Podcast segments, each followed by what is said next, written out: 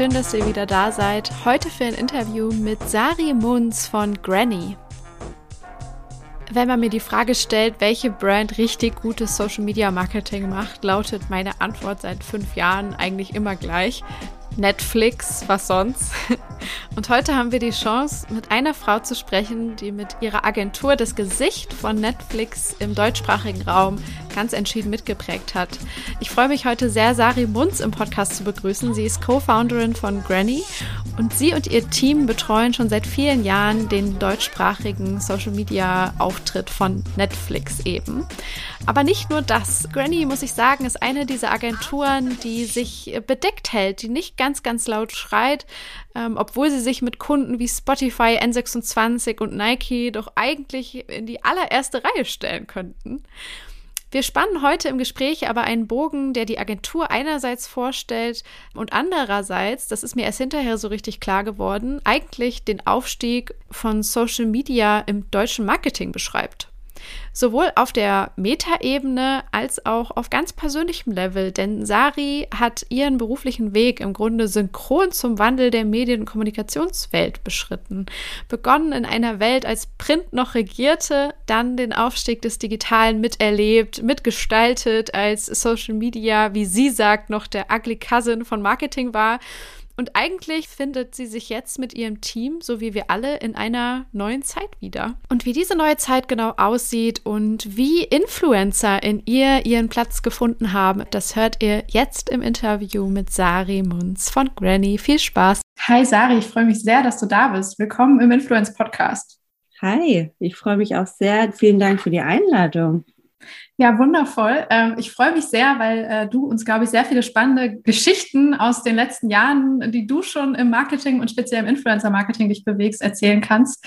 Ähm, aber auch, weil ich finde, dass du irgendwie so eine ganz äh, spannende, ja, ich glaube, Sichtweise auf die ganze Szene mitbringst. Und äh, was ich mit allen Gästen vorher immer mache, ist so ein bisschen nachzuvollziehen, wie sie da reingeraten sind. Also was bisher geschah sozusagen bis zu dem Punkt, wo sie sich dann mit dem Thema Influencer und Influencer-Marketing befasst haben. Und ich bereite mich ja immer ein bisschen bisschen vor auf die Gäste und ich habe einen super äh, schönen Podcast äh, mit dir gehört, wo äh, ich erfahren durfte, dass du früher mal Handball-Jugendnationalspielerin warst, dann kurz vorm Abi geschmissen hast und irgendwie bei High Nobility gelandet bist. Das hast du mir auch im Vorgespräch erzählt. Vielleicht magst du mal so die Lücken in diesem System füllen und so ein bisschen auch den Gästen, die dich noch nicht kennen, näher bringen, ähm, was, was passiert ist, bevor du 2016 dann die Agentur äh, mitgegründet hast. Ja, also du hast eigentlich ganz gut äh, die wichtigsten Punkte äh, schon aufgezählt. Klar gab es da äh, in den Lücken noch ein paar andere Stationen.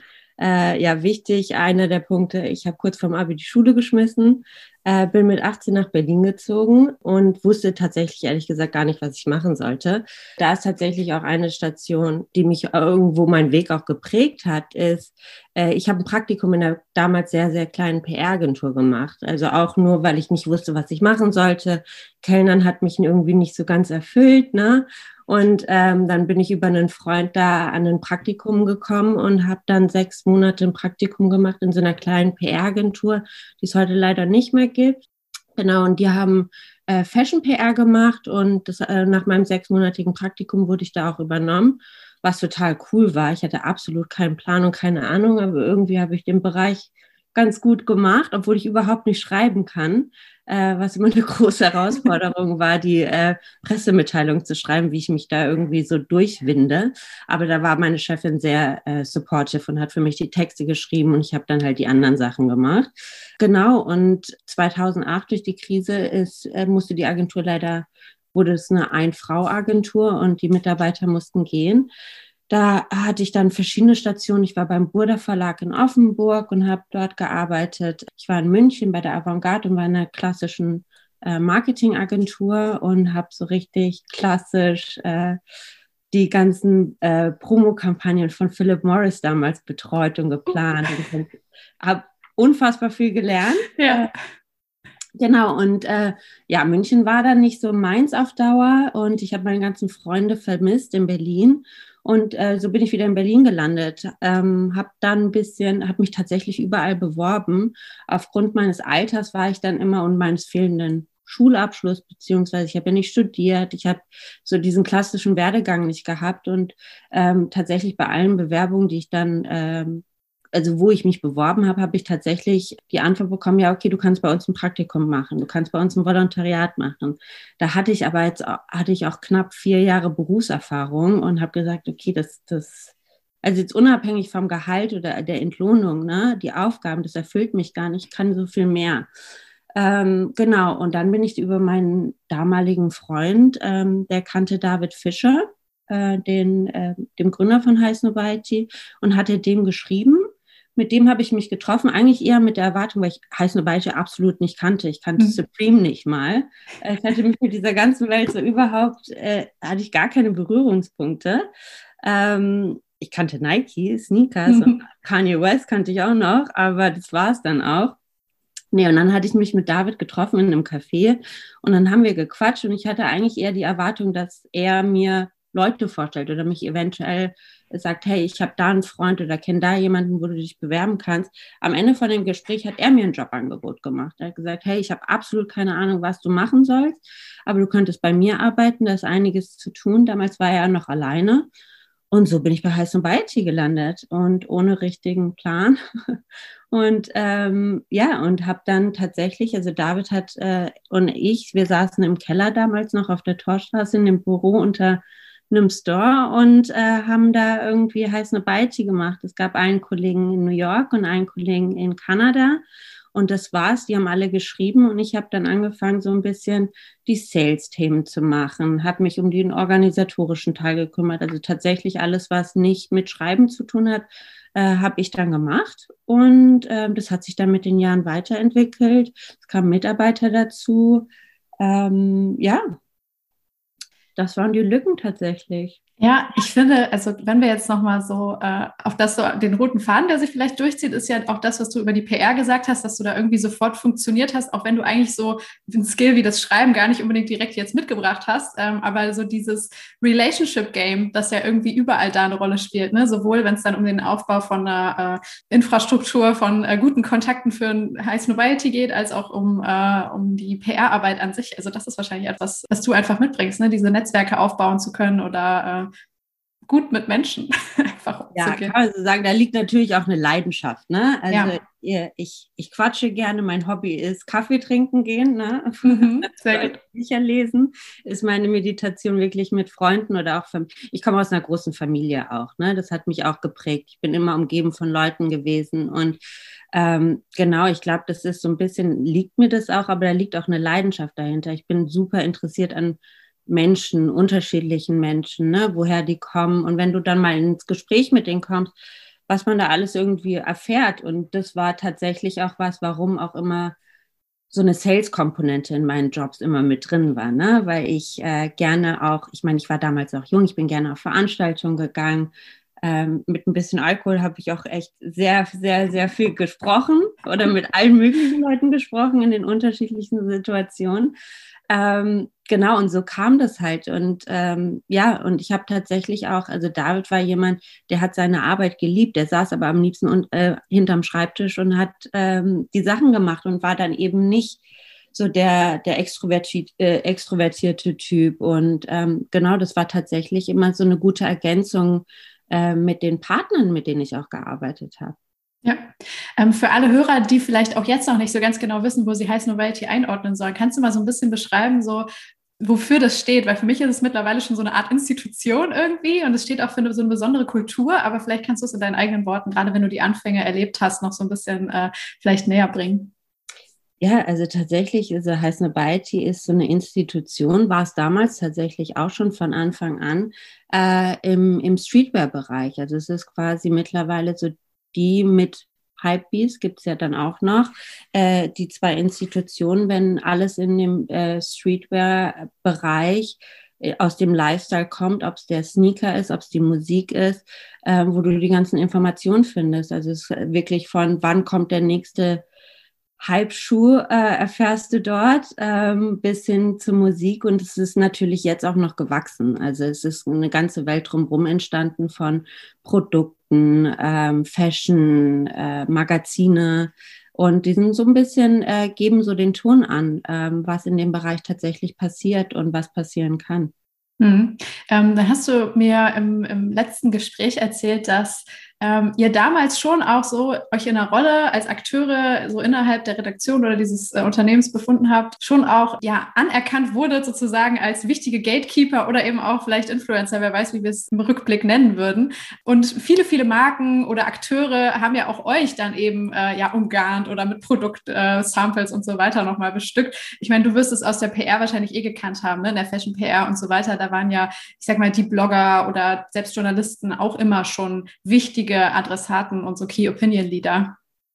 Ja, also tatsächlich bei Heiß Nobody kann man das sagen, ähm, zu der Zeit damals äh, war, war, war es die Zeit der, der Blogs und der Blogger.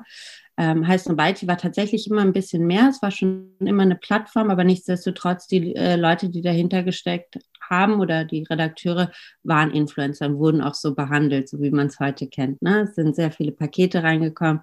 Ich kenne es tatsächlich, wie du es auch schon gesagt hast, aus der PR. Ich habe noch diese pa Pakete selber gepackt. Ich auch. die Redakteure. Und äh, da gab es, also Social Media gab es in der Form da tatsächlich noch nicht, wo ich ähm, immer äh, wöchentlich oder täglich, je nachdem, äh, zum Kiosk gegangen bin, die Zeitschriften geholt habe, die ausgeschnitten habe, tatsächlich früher noch äh, Zeitung ausgeschnitten habe, gemessen habe, wie groß die ähm, Veröffentlichungen sind, um dann äh, den Mediawert auszurechnen. äh, ist es Farbe, ist es schwarz-weiß? Also da, das ist, und es ist ehrlich gesagt auch noch nicht allzu lange her. Ne? Also ich bin nicht uralt, ich bin äh, 32 Jahre alt, äh, habe zwar relativ früh angefangen, aber ja, das, die Zeit kenne ich noch.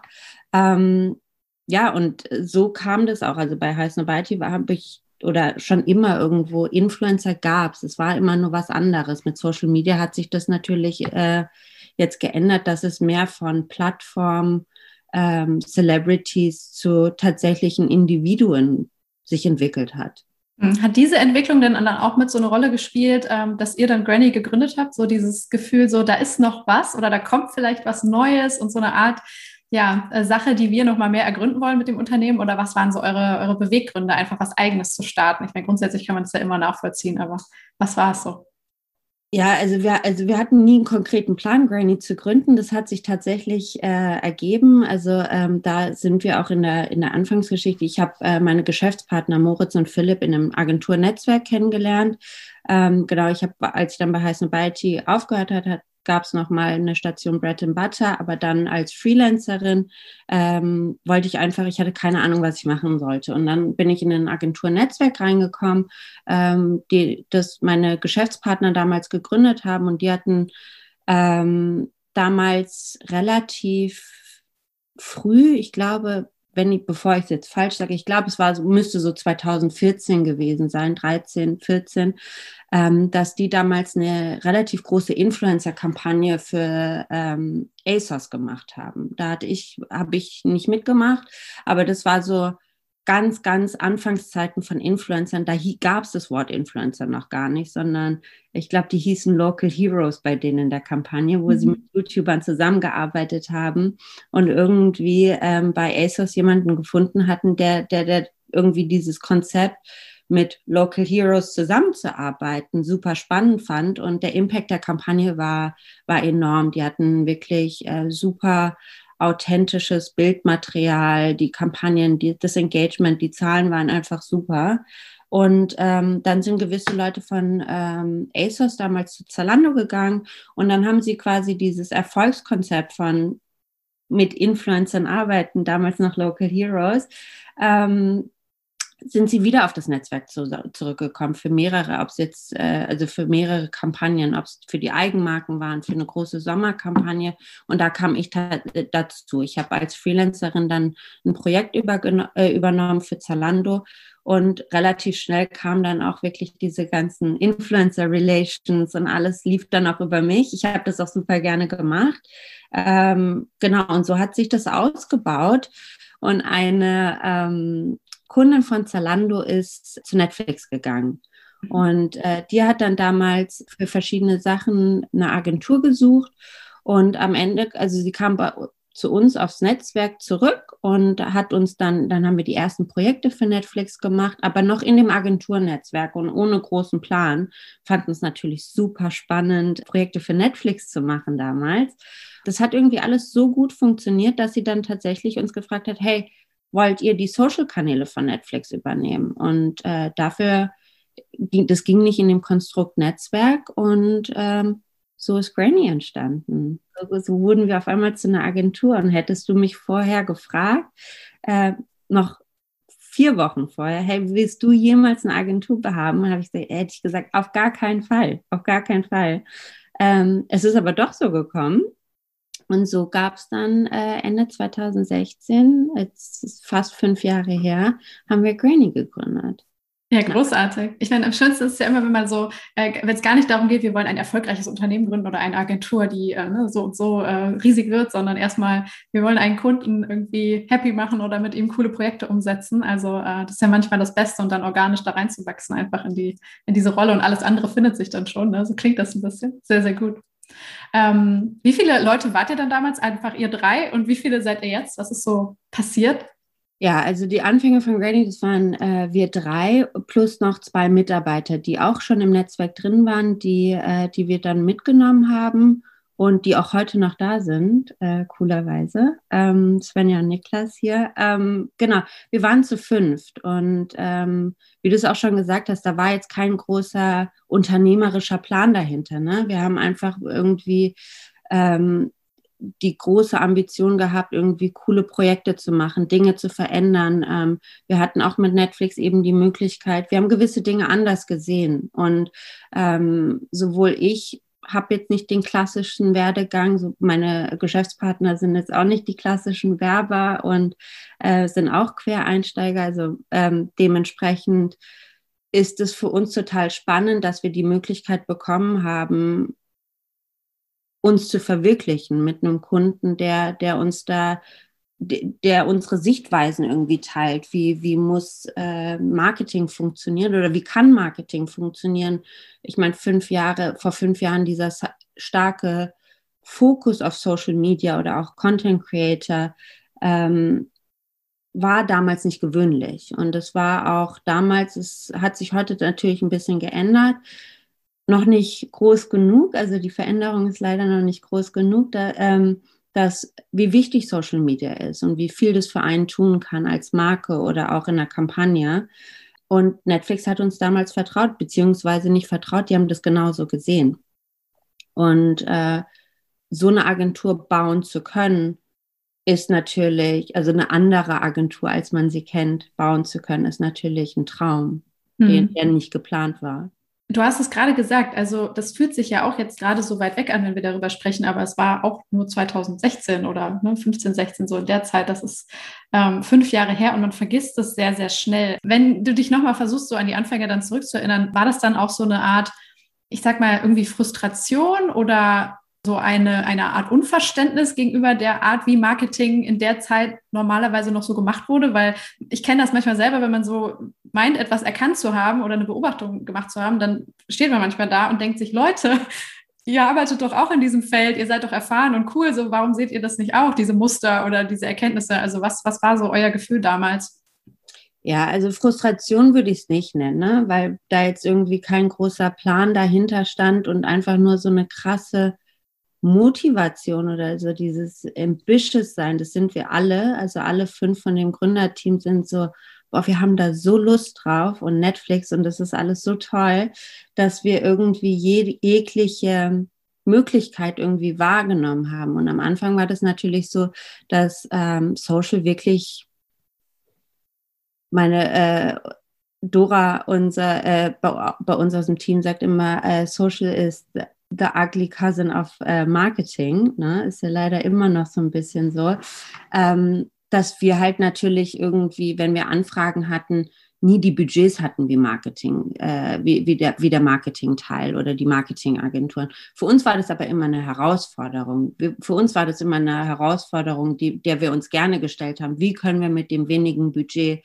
tatsächlich ähm, einen großen Impact machen und haben da auch am Anfang wirklich so Sachen einer unserer ersten Aktionen war, ich weiß nicht, ob du sie kennst, die wir ähm, am Ende des Jahres, wir haben eine Dinner for One äh, Version für Netflix am Ende des Jahres gemacht, die jetzt noch fünf Jahre später irgendwie jedes Jahr wieder rausgeholt wird. Das war wirklich ähm, eine Produktion, da hatten wir wirklich nicht viel Geld und wir haben noch selber zum Teil die Skripte geschrieben und alles. Und es war immer so eine Herausforderung im Vergleich äh, zu den Marketingbudgets, mit weniger Budgets klarzukommen. Und es war dann auch eben so, ich glaube auch etwas, was total gut war, weil wir auch irgendwie ähm, gemerkt haben, wie viel Aufwand ist tatsächlich nötig. Ne? Und es ist nicht, du brauchst nicht immer die gro großen Budgets, um wirklich einen Impact zu haben und äh, eine große Kampagne zu fahren. Du kannst auch wirklich mit den richtigen Insights, mit der richtigen Idee ähm, auch was Großes machen und dann tatsächlich auch du, wenn du mittlerweile eine Story, die 24 Stunden live ist, da brauchst du keine 100.000 Euro verballern, äh, weil es danach auch gar keiner mehr sieht. Also auch so ein bisschen dieses, ohne viel klarzukommen, hat uns auch sehr früh sehr viele Learnings ähm, ziehen lassen, die, ähm, worüber wir sehr, sehr dankbar sind. Hm, weil du es jetzt so ein bisschen oder öfter erwähnt hast, was ist für dich der Impact in der Situation? Ja, es, ich glaube, also äh, was der Impact ist, kommt immer auch drauf an, was hatten wir vor. Ne? Es gibt verschiedene ähm, Maßstäbe, Impact zu messen, je nachdem, was man bewirken wollte. Im Allgemeinen fängt es tatsächlich damit an, ähm, dass man schon Impact sieht, ähm, wenn das Team excited ist. Also auch oft äh, bei dem, bei der Arbeit, die wir machen, versuchen wir irgendwie auch natürlich Sachen zu machen, die man vorher so nicht gemacht hat. Und natürlich, wenn schon im Team so ein gewisses Excitement und äh, auch die, die Kreativen oder die Leute bei uns im Team so sehr für eine Idee kämpfen mit aller Passion und so merken wir schon, okay, da passiert, ähm, da wird was Gutes passieren. Ne? Also bei uns gehört natürlich ähm, und im Social Media ist es natürlich auch in den Bereichen, in denen wir unterwegs sind, ähm, wenn es bei der Community ankommt, unabhängig davon, unabhängig von Reach, ne? wenn wir sagen, wir wollen die Community erreichen, das siehst du ja, das kannst du ja relativ schnell messen, dein Impact, äh, wurde es wirklich erreicht, durch die Kommentare, durch die Likes, durch die Shares, siehst du, ob es den Impact generiert hat, den du machen, also den du haben wolltest. Ähm, genau. Hm, ihr habt einfach eine, eine wundervolle Client-Liste sozusagen. Du hast jetzt schon ne, über, über Netflix gesprochen, aber man sieht dort auch ähm, Spotify, Nike, äh, Sachen für TV Now oder Warner Brothers. Also es sind so ähm, Brands, die einfach auch cool sind, wenn ich das jetzt mal so sagen will, so typische teilweise Love-Brands oder äh, Brands, die für, für auf jeden Fall sehr unterhaltsame Inhalte sorgen, wodurch man dann eine Nähe zu ihnen aufbaut. Ähm, und wie ich das so raushöre, seid ihr schon oder versteht ihr euch selber eigentlich als Fans dieser Marken und seid irgendwie auch selber so ein bisschen Teil der Zielgruppe und wenn, wenn ihr es geil findet, so dann wisst ihr auch, das wird auch da draußen in irgendeiner Form irgendwie Resonanz finden, positive. Würdet ihr das auch hinkriegen für so richtige boring Clients, die ja gar nicht unbedingt äh, zu einer Art Love Brand werden wollen oder können, weil sie halt aus einem ganz anderen Feld kommen? Ähm, also seid ihr dafür auch offen? Ja, also ich glaube, was Granny auf jeden Fall ausmacht oder was uns unser Team tatsächlich ausmacht, wir, wir, haben, wir sind super passionate. Wir sind super passionate, was unsere Arbeit angeht. Ähm, also wir legen auch, das ist auch ein Teil unserer Kultur und wir legen auf unsere Kultur wirklich einen, äh, einen großen Wert, ähm, dass wir eine Kultur schaffen, ähm, die auch leben und weiterentwickeln. Und eine Sache ist natürlich, dass du lieben solltest, was du tust. Und wir sind aber auch ein sehr, sehr diverses Team. Ne? Also nicht jeder ist passionate über alles, was wir machen. Und es ist auch gut so. Ich glaube, das bef so befruchten wir uns auch gegenseitig mit verschiedenen Ansichten und äh, können das in unsere Prozesse mit einfließen lassen. Und ja, wir versuchen natürlich äh, äh, klar, es ist schön mit Love Brands zu arbeiten, ne? wo, wo wir wissen, dass die Community irgendwie groß ist oder du auch mit viel Data und Insights arbeiten kannst, aber auch mit, wie du es gerade gesagt hast, mit Boring Brands, ähm, da ist, steckt wahrscheinlich auch immer, wenn die wenn die Werte und die Ziele richtig sind, sind wir, würden wir da, glaube ich, nie Nein sagen. Und ich glaube auch, ähm, die Herausforderung hätten wir total Lust immer drauf, ne? dass mhm. wir gucken, was kannst du machen. Aber wir sind dann eben auch transparent, ähm, wenn die Anfragen kommen und da irgendwie die Ziele oder die Werte nicht richtig sind, auch einfach Nein zu sagen.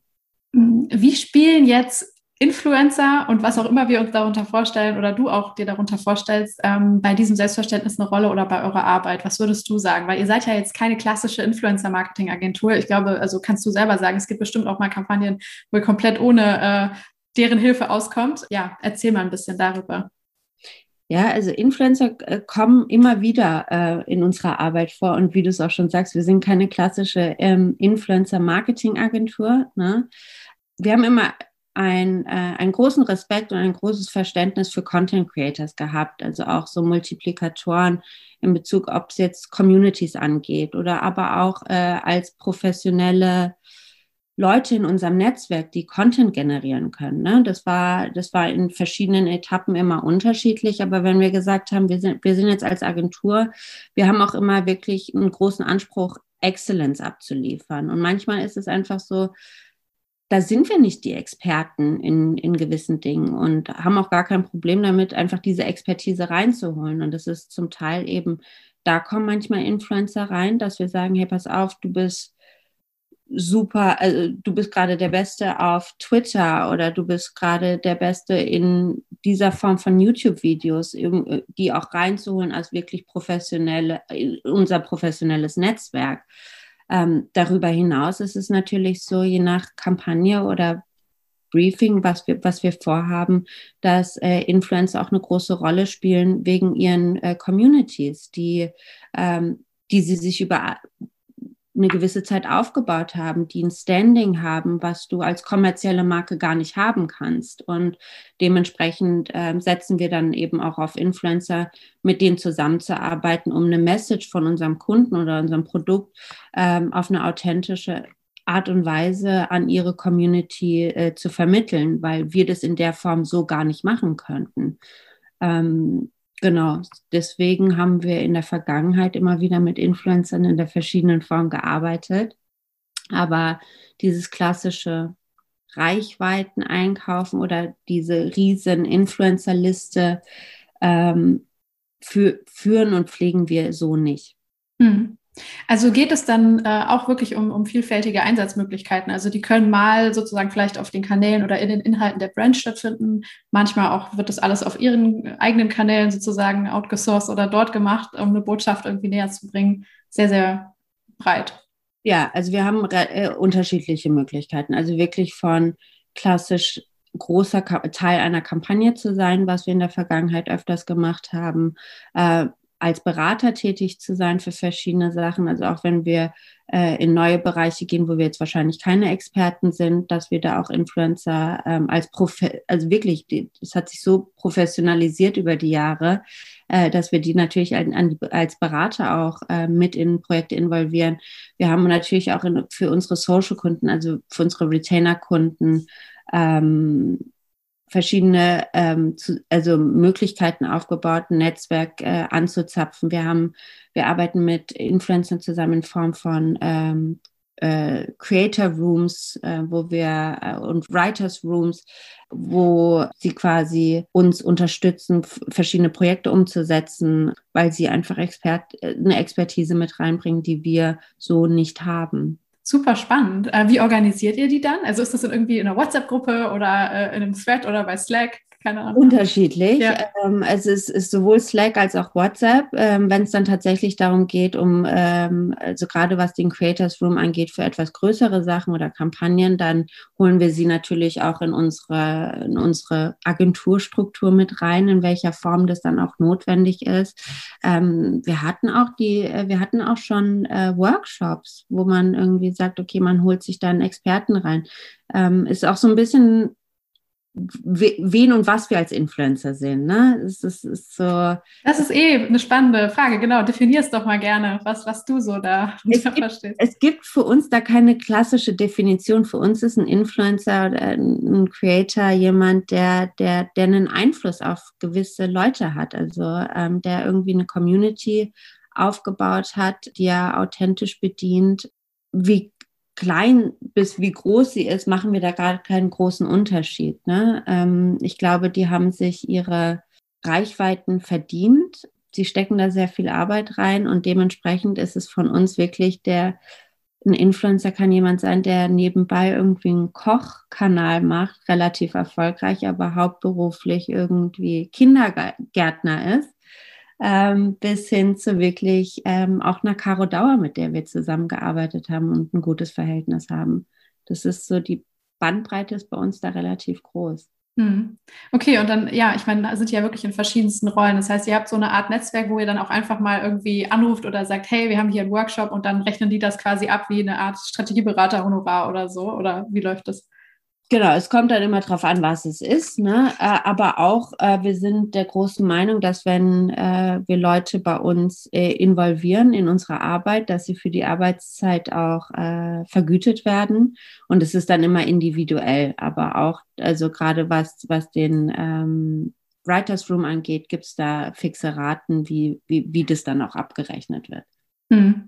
Ja, finde ich super spannend, weil ähm, ich das auch immer so, so viel irgendwie promoted habe. Ich glaube, es ist dabei super wichtig, dass man, oder das, das Entscheidende ist natürlich, dass man herausfindet, so, wer, wer hat überhaupt Bock, diese Expertise weiterzugeben und wer kann das auch so, ne? Weil ich habe manchmal das Gefühl, es gibt auch Creator, die sind so toll und cool und bauen ihre Kanäle so smart auf, aber die wissen manchmal gar nicht, was es ist, so dieses Erfolgsrezept und könnten das jetzt nicht auf drei Slides schreiben oder so. Da ist es halt so super nativ. Also umso cooler, wenn ihr dann schon diese Leute rausge äh, extrahiert habt, sozusagen. Das merkt man ja auch im Laufe der Zusammenarbeit immer sehr gut, wer wer darauf auch Lust hat und das gut kann. Ja, absolut. Und es ist auch, also es kommt dann auch immer drauf an, das entwickelt sich und mal passt es für eine gewisse Zeit oder für ein gewisses Thema und dann auch wieder nicht. Also wir sind da relativ offen, da auch zu sagen, hey, pass auf, das fühlt sich jetzt gut an oder das fühlt sich jetzt nicht mehr gut an. Ich glaube, das ist auch wichtig. Man muss nichts forcieren. Ähm, und ich glaube, ähm, es ist dann auch echt immer so, dass wir gucken, wer kann was am besten. Es soll ja auch Mehrwert schaffen. Ne? Wir sollen, wollen dann nicht Leute in irgendeine Situation bringen, wo sie sich irgendwie einen abstressen, um irgendwas zu machen, was sie gar nicht machen können. Ne? Also wenn ja. jemand irgendwie fantastisch auf YouTube ist und irgendwie super kreative Ideen hat, du, der, der braucht sich gar nicht hinsetzen und mir ein 20, Slide-Deck da machen. Dafür haben wir Ex Leute da sitzen und dann mhm. würden wir natürlich die Strukturen anbieten, die wir haben in der Agentur, ähm, um gewisse Dinge halt auch schnell zu machen. Klar. Deshalb würde ich jetzt auch noch mal gerne so ein bisschen auf das Thema Plattform und Social Media Landschaft generell kommen, weil wir haben es ja eigentlich schon rausgehört. So damals, es begann mit den Bloggern, dann wurden YouTuber wichtiger, als es noch gar kein Instagram richtig gab. Und mittlerweile blicken wir halt eigentlich auf so einen riesigen Spielplatz und äh, man kann sich manchmal gar nicht entscheiden, so zu welchem Gerät man zuerst gehen möchte, kann man sich vorstellen, um es jetzt mal super plastisch zu beschreiben. Ähm, wie seht ihr das? Also ich, ich höre schon so ein bisschen raus, ihr beschränkt euch jetzt gar nicht auf die zwei Kanäle oder so. Du hast eben schon Twitter erwähnt oder Twitch. Wie sieht es aus? Habt ihr bestimmte Steckenpferde und sagt, boah, wir bewegen uns im Moment mit unserem Content vor allem hier und hier? Ähm, habt ihr vielleicht gerade Felder, wo ihr sagt, boah, da sind wir eigentlich noch gar nicht so richtig firm, aber wollen uns unbedingt da eine Expertise aufbauen? Äh, wie schaust du gerade auf die Social Media Angebote? Ja, also tatsächlich muss ich sagen, ich bin, äh, ich bin vor zwei Jahren Mutter geworden und es ist noch schwerer, ja. weil ich komme gar nicht mehr hinterher. Ich komme mhm. gar nicht mehr hinterher, welche Plattform es gibt, äh, wie funktionieren die Plattformen, ähm, muss ich ganz ehrlich gestehen. Dafür haben wir tolle Leute bei uns im Team, die das können. Ähm, Nee, wie schauen wir, wie schauen wir da drauf, wie du es auch schon gesagt hast? Also wir legen uns da überhaupt nicht fest. Ähm, wir, wir sind immer offen und interessiert an jeder Plattform, die kommt. Ähm, natürlich, also ich würde es nicht mal Steckenpferd nennen. Wir haben aber ein paar Cases gemacht, natürlich, wo wir sagen, auch aufgrund der Zeit, wann haben wir angefangen und wo sind wir jetzt? Ne? Ist natürlich Instagram und mit dem Netflix-Kanal, den wir gemacht haben, also dem Netflix-Dachkanal, haben wir einen relativ guten Case. Ähm, als äh, wie, wie wir den Brandkanal auch aufgebaut haben. Ne? Ähm, wir haben, sind auch so lange auf diesem Kanal unterwegs, dass wir natürlich Expertise haben, die du bei ganz neuen Kanälen gar nicht haben kannst. Es ist aber super spannend und wir, wir reden auch viel drüber und äh, tatsächlich, ähm, weil ich jetzt nicht wirklich jeden Tag im Day-to-Day -Day bin, jetzt auch durch die aktuelle Situation, ist es ja auch so, habe ich erfahren, dass ähm, bei uns im Team tatsächlich jemand sitzt, ähm, der nur part-time da ist, ähm, nebenbei studiert und für einen unserer Kunden äh, einen kompletten äh, TikTok-Kanal schmeißt. Also wirklich, das ist so eine One-Man-Show, die, die, die, ähm, diesen, diesen Kanal schmeißt. Und es ist einfach super spannend, dass das halt auch so geht. Ne? Also mhm. auch so, ist das die Zukunft? Wie entwickelt sich das weiter? Ähm, ist bei uns auf jeden Fall super spannend und wir nehmen das alles. Und äh, aber wir, wir haben uns, wir legen uns ehrlich gesagt nicht auf, auf gewisse Kanäle fest. Also alles, was in dem Moment Sinn macht, würden wir dann auch bedienen und dahin gehen. Und wenn wir selber was nicht wissen, dann gucken wir, dass wir unser Netzwerk anzapfen, ähm, da die Infos zu bekommen oder da die richtigen Partner mit reinzuholen.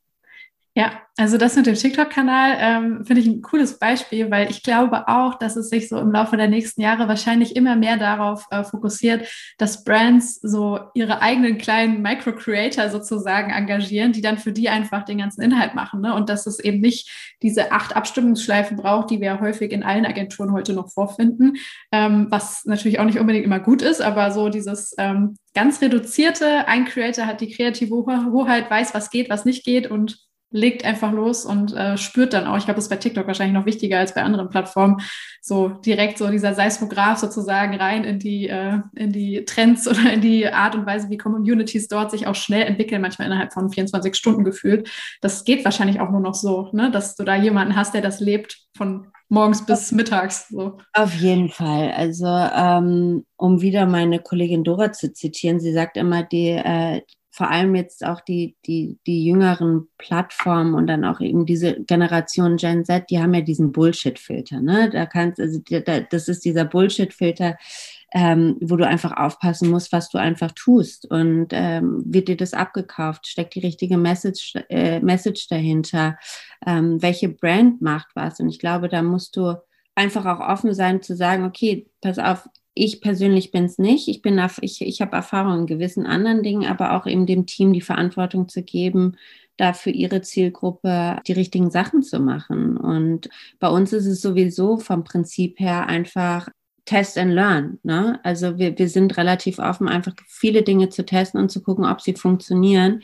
Wir sind uns auch absolut darüber bewusst für das, was wir als Agentur auch anbieten. Ne? Also wir machen ja wirklich sowohl ähm, Social, also wirklich klassisches Community Management, aber bis hin zu 360-Grad-Kampagnen. Und es gibt natürlich Sachen, wo es wirklich diese One-Man-Show genau das Richtige ist. Es gibt aber auch wiederum andere Sachen, wo du eben dieses professionelle Agentur, äh, Struktur, also Struktur brauchst, beziehungsweise die, die Teams, ne, wo du ja äh, die Produktionsteam brauchst, um wirklich ein, vielleicht auch ein TVC zu, ähm, zu produzieren oder auch die Erfahrung, so ein 360 Grad zu denken. Ne? Also, dass man sagt, okay, wie kommen die ein, einzelnen Elemente am Ende zu einer Kampagne zusammen, ist äh, natürlich was, wo wir so, also wo wir dann natürlich sagen, okay, das, dafür brauchst du eine Agentur, das kannst du als One-Man-Show nicht, wirklich alleine machen. Kannst du da mal so eine Art klassischen Prozess beschreiben, wenn ihr sowas habt, wie das passieren würde, wenn ihr so eine Art 360-Grad-Kampagne plant?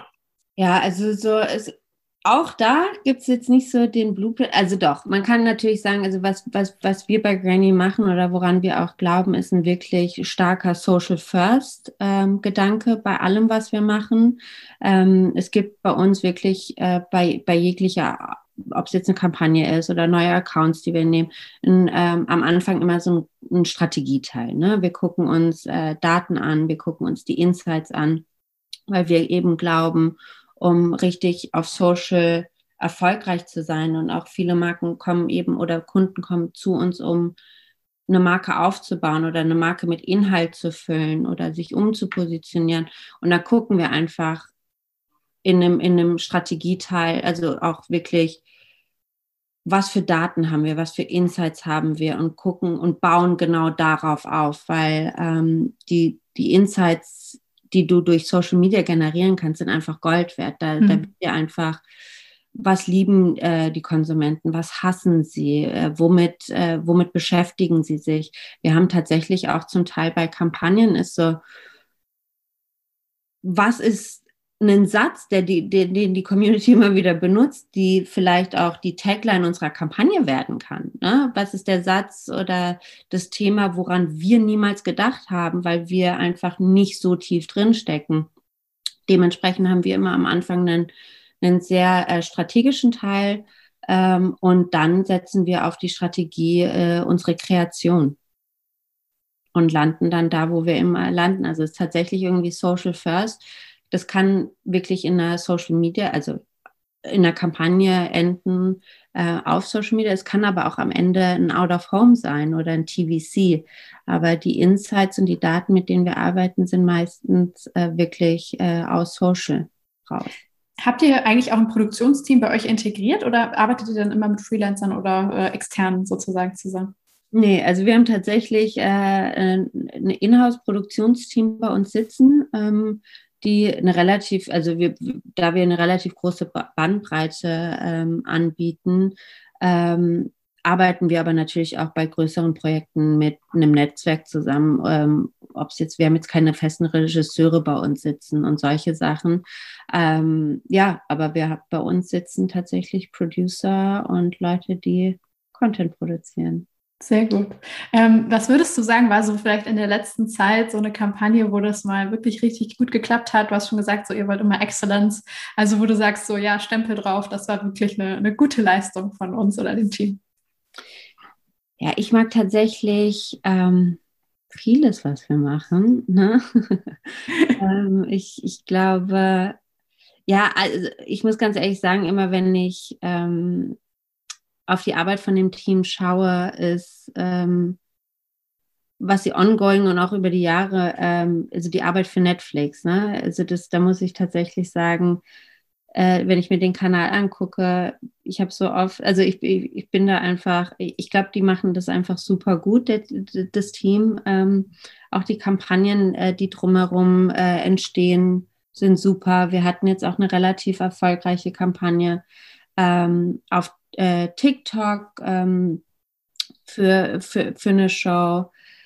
Aber alles in allem, ich könnte mir jetzt da keine richtig, ich, ich könnte jetzt keine sagen, die ist es. Ich mag tatsächlich sehr, sehr viel. Ja, ich finde den Netflix-Account auch irgendwie äh, sehr, sehr beispielhaft. Also es ist ein sehr, sehr schöner, also alle, die ihn noch nicht kennen, sollten ihn jetzt auf jeden Fall anklicken, aber ich kann es mir fast nicht vorstellen, dass man dem Account noch nicht folgt. Ähm, ich habe sogar, also irgendwann vor, jetzt darf ich nicht lügen, ich glaube, es war 2016 oder 17, ähm, musste ich irgendwann mal so eine äh, ganz schlimme Pecha-Kutscher-Präsentation halten. Das Thema war egal. Ähm, das ist dieses 15 Slides und man darf, oder 30 Slides, man hat nur 15 Sekunden oder so, also muss mhm. sechs Minuten durchhauen und äh, es ging halt super schnell. Und ich habe mir tatsächlich die Social Media Kommunikation von Netflix rausgesucht. Ich habe da, glaube ich, Deutschland und auch international äh, betrachtet. Was mir damals schon super positiv aufgefallen ist, war eben das, was du, glaube ich, auch gerade genau richtig rausgearbeitet hast, dieses fokussiert sein auf den Insight und auf die Community und tatsächlich ja schon fast so eine Art Insider-Kommunikation, die dann betrieben wird von von Fans einer Show oder einer Serie, wo jetzt jemand, der das nicht gesehen hat, gar nicht versteht, was da der Witz dran ist oder auch den Humor oder die Anspielung null nachvollziehen kann. Das ist aber in dem Moment egal, weil man das quasi, man will gar nicht irgendwie allen gefallen, sondern man will halt in dieser einen Community, in der einen Zielgruppe zeigen, wir haben es verstanden, wir haben es auch gesehen, wir lieben die Show, weil, ne? Und das habt ihr irgendwie sehr, sehr gut, äh, ja, beibehalten oder durchgezogen, auch jetzt im Laufe der Jahre. Das ist echt Echt cool. Ja, ich glaube, also das ist aber auch, wir sind tatsächlich unsere Herangehensweise, wir sind tatsächlich selber Fans von dem, was wir genau. tun. Ne? Also das ist tatsächlich, und das wollen wir auch beibehalten oder weiterentwickeln, weil eben auch gerade wie, ähm, wie du gesagt hast, also jetzt auch bei Netflix oder den anderen Entertainment-Kunden, äh, mit, mit denen äh, wir arbeiten, ist natürlich, die Produktpalette ist super divers. Ne? Also es ist, es ist nicht die eine Show oder die ein, es ist alles immer relativ individuell. Und ich finde es toll, dass unser Team dadurch auch so divers wachsen kann und wir so viele unterschiedliche Leute haben und die eben Fan von dem sind, was sie tun. Und ähm, wir sind tatsächlich, wenn ich jetzt das jetzt fünf Jahre später betrachte, ich bin Fan von meiner Agentur, die ich habe, die ich nie haben wollte, so geplant, weil ich irgendwie diese Leute oder jungen Leute sehe, wie, wie viel Spaß an der Arbeit sie haben. Und äh, davon bin ich Fan geworden. Und ich glaube, das siehst du halt in dem, was sie tagtäglich machen. Also sie gucken, wer ist die Community, was wollen die und antworten dementsprechend, aber wirklich nicht aus einem forcierten, wir wollen, sondern sie sind es wirklich. Hm.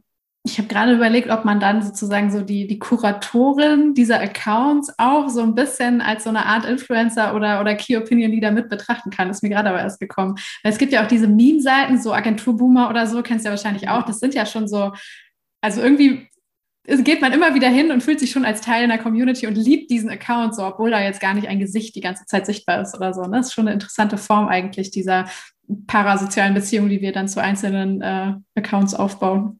Absolut. Ich glaube, das ist auch irgendwo das Schöne an, äh, an Social Media. Ne? Es gibt so viel, ich meine, wie gesagt, ich komme gar nicht mehr hinterher mit den Accounts und mit den äh, Content Creator, Influencer. Immer wieder taucht jemand Neues auf mit einer riesen Reichweite und du hast nie davon gehört. Oder ich finde auch, ähm, ja, ich finde es das schön, dass du irgendwie, dass es Orte gibt, wo du dich einfach abgeholt fühlst, ne? wo jemand ähm, wo, wo du das Gefühl hast, ja, der, der ist mir einfach ähnlich. Und dementsprechend ist die Arbeit von uns äh, für unsere Kunden mit Content Creators slash Influencern einfach so enorm wichtig, weil wir so in Communities reingehen können und ähm, mit denen sprechen können über diese, über diese Leute in der Form, wie die sich einfach abgeholt fühlen. Da, da spricht jemand über, über das Produkt oder über die Marke und die Leute, die den followen, ist, fühlen sich, ähm, also sind denen ähnlich und haben dann wahrscheinlich auch die ähnlichen Interessen und dann auch wahrscheinlich den, das ähnliche, den ähnlichen Bedarf dann am Ende zu konsumieren, zu schauen, zu gucken, zu kaufen. Ähm, genau. Was würdest du sagen, so aus deiner subjektiven Beobachtung hat sich in den letzten vielleicht zwei, drei Jahren am meisten im Influencer-Marketing verändert, wenn wir es jetzt so breit denken, wie wir es gerade die ganze Zeit besprochen haben? Ähm, ich glaube, das Professionalisieren. Ne? Also ich glaube, da poppt mit, also es gibt so viele Plattformen, so viele neue Tools, die man bedienen kann und diese, dieser wahnsinnige Speed auf Professionalität, die ähm, ja auch oft sehr, sehr junge Leute und ähm, an den Tag legen, finde ich, finde ich faszinierend. Also muss ich ganz ehrlich sagen. Mhm. Und mhm. natürlich den Impact, den das hat auf gewisse Dinge, auf gesellschaftliche Themen, auf politische Themen, ähm, was tatsächlich äh, Social Media und das alles bewirken kann, ist auch schön, aber auch manchmal leider traurig zu sehen. Ja, habe ich mit allen Gesprächspartnern, glaube ich, wenn wir zu diesem Punkt kommen, ist immer so dieser Punkt, wow, echt cool, so dieses Empowerment für den Einzelnen. Und dann ist immer der zweite Satz, äh, ja, ist auch immer mit einer äh, Gefahr verbunden, wie wir leider zu oft sehen im Moment. Ja, ähm, ja, was, was glaubst du so, um jetzt langsam so den Bogen zu schließen? Ähm, du hast so total charmant oder schön, finde ich, rausgestellt, so es war überhaupt nicht geplant, aber jetzt bist du schon seit vielen Jahren dabei und ihr baut diese Agentur gemeinsam aus. Und ich weiß nicht, also kannst du ja selber mal sagen, habt ihr so eine Art jetzt vielleicht fünf Jahresplan oder zehn Jahresplan oder ist einfach die Idee, nee, wir wollen weiterhin Spaß an der Arbeit haben und, und dann äh, ist es auch cool, wenn es noch 20 Jahre weitergeht so. Ja, also ähm, ich glaube, in den letzten fünf Jahren hat sich äh, einiges bei jedem irgendwie auch persönlich. Äh, ähm, wir haben Kinder bekommen. Ich bin auch gerade ähm, schwanger mit meinem zweiten Kind. Glückwunsch, sehr schön. Ja, vielen Dank. Ähm, und, aber ich glaube, eine Sache hat sich nicht geändert. Eine Sache hat sich wirklich nicht geändert, dass wir gesagt haben, also Spaß an der Sache zu haben. Wir haben natürlich jetzt, ähm, wir waren vor fünf Jahren fünf Leute. Wir sind jetzt knapp roundabout, glaube ich, 45 Leute. Das ist auch nochmal was ganz anderes. Ähm, meine Geschäftspartner und ich ähm, arbeiten auch manchmal für mich mit einem äh, weinenden Auge nicht mehr so viel im Unternehmen, sondern mehr am Unternehmen, ähm, um auch irgendwie, weil wir eben uns auch also tagtäglich mit unserer Kultur beschäftigen. Äh, wir auch aktuell in einer relativ schwierigen Zeit sind, ähm, um da irgendwie auch die Leute am am Ball zu halten irgendwie auch sind auch so Themen wie Mental Health bei uns ganz wichtig. Was können wir machen? Ähm, dementsprechend sind wir sehr viel an an äh, Themen dran, ähm, was die Zukunft angeht auch natürlich. Und ja, wir haben auch oder sitzen gerade dran äh, Pläne ähm, in die äh, nahe mittelfristige Zukunft zu, zu schmieden und gucken, wo geht die Reise hin. Und äh, ja, für uns ist es äh, super spannend, da irgendwie weitermachen zu können, aber immer alles mit einer, mit einem großen Enthusiasmus ähm, noch mehr machen zu können, mhm. äh, weil da einfach auch noch viel zu tun ist, glaube ich. Was glaubst du, muss eine Agentur mitbringen, um eben so zukunftssicher zu sein, dass man eben sagt, das, das wird auch noch weitergehen? Und ist es vielleicht auch, dass man irgendwann nicht mehr nur eine Agentur ist, sondern vielleicht auch was anderes? So, wie, wie denkt ihr darüber nach? Ich glaube einfach, solange man Spaß an der Sache hat und offen und agil bleibt, ne, klar, Agilität ist so ein bisschen mit 45 Leuten oder mehr, wird es natürlich, ähm, natürlich auch schwierig, aber es geht. Also ähm, und solange du offen bist, dich da weiterzuentwickeln und ähm, glaube ich, wird das, wird, wird das funktionieren. Und ähm, ich glaube, es gibt kein Rezept von, so sicherst du dir die Zukunft äh, x Jahre. Aber ich glaube, in den Bereichen, in denen wir tätig sind, äh, mit unserem starken Social First Gedanken, auch im, im, im, im Bezug aufs komplette Marketing, glaube ich, sehen wir da oder das ist einfach, woran wir glauben. Und dementsprechend sehen wir auch uns, wenn wir in die Zukunft gucken, äh, in eine positive Zukunft. Ne? Und wenn es das nicht ist im Laufe der Zeit, dann würden wir versuchen, es zu, äh, anzupassen und gucken, was müssen wir anders machen oder was ist, was will der Markt, was wollen die Kunden? Und dann glaube ich auch, dass wir von der Philosophie oder von den Menschen, die wir sind, äh, uns auch anpassen werden. Ich glaube auch, dass ähm, also ein, allein schon eine Social Media oder Social First Agentur zu sein, ist der beste Training Ground sozusagen, um diesen stetigen Wandel oder diese Agilität ähm, ja sich auch zu erhalten, ne? weil du musst ja auch dort ständig abliefern und neu machen und äh, entwickeln und äh, mitgehen und Dinge auch vorausahnen oder wenigstens gut lesen können. Ne? Also seid ihr, glaube ich, gut, gut aufgestellt. Ja, also ich glaube, ähm, dass jetzt auch für die ganzen Agenturen wie wir sie sind. Wir sind ja nicht die einzigen. Ne? Die kleineren Agenturen im großen Marketing-Game. Ich glaube, unsere Zeit kommt jetzt auch. Ähm, ich glaube, der Shift zu vom weg vom äh, Ugly Cousin vom richtigen Marketing hin ja. zu Wirklich, also das merken wir auch. Das merken wir auch an den Anfragen, äh, die kommen, die Unternehmen, die mit uns sprechen wollen, die suchen, haben auch gemerkt, wie wichtig es ist, ähm, Relevanz herzustellen, wie wichtig dafür einfach Social Media ist und dass man irgendwie einen richtigen Social Media Auftritt haben sollte, äh, um nicht einfach nur eine le leere Brand zu sein. Ne? Und ähm, dementsprechend ist der Shift in die Richtung immer passiert immer mehr.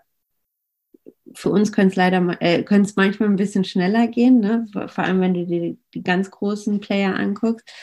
Nichtsdestotrotz passiert der Shift und ich glaube, da ähm, kommt noch einiges. Mhm. Ja, ich bin sehr gespannt. Also ich habe jetzt letztens auch wieder von einzelnen Brand-Verantwortlichen oder ja, Leuten gehört, so von richtig großen, so, wo auch wirklich Marketingbudgets sind, wo dann aber trotzdem manchmal dann immer noch eine Frage im Raum steht, wie, warum brauchen wir denn dieses ganze Social-Media-Zeugs noch? Also so, so dieser letzte Backlash, glaube ich, der wird vielleicht noch nicht ausbleiben.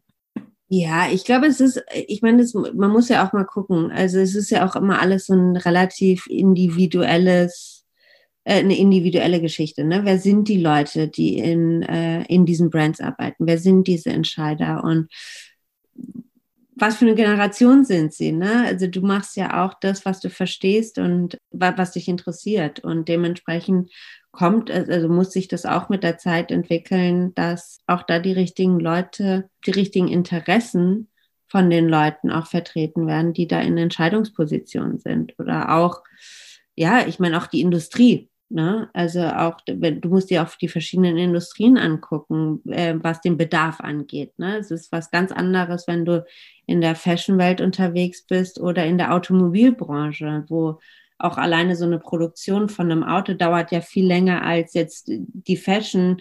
Ähm, Welt, die irgendwie super schnelllebig ist, die haben natürlich schnell gemerkt, dass irgendwo diese ganzen Modeplattformen nicht mit den Ton angeben, sondern das Influencer sind, ähm, die irgendwie sagen, was, was cool ist. Und dementsprechend sind sie da schneller auf diesem Pferd aufgesprungen. Und bei anderen ähm, Branchen dauert das halt noch etwas länger. Ja.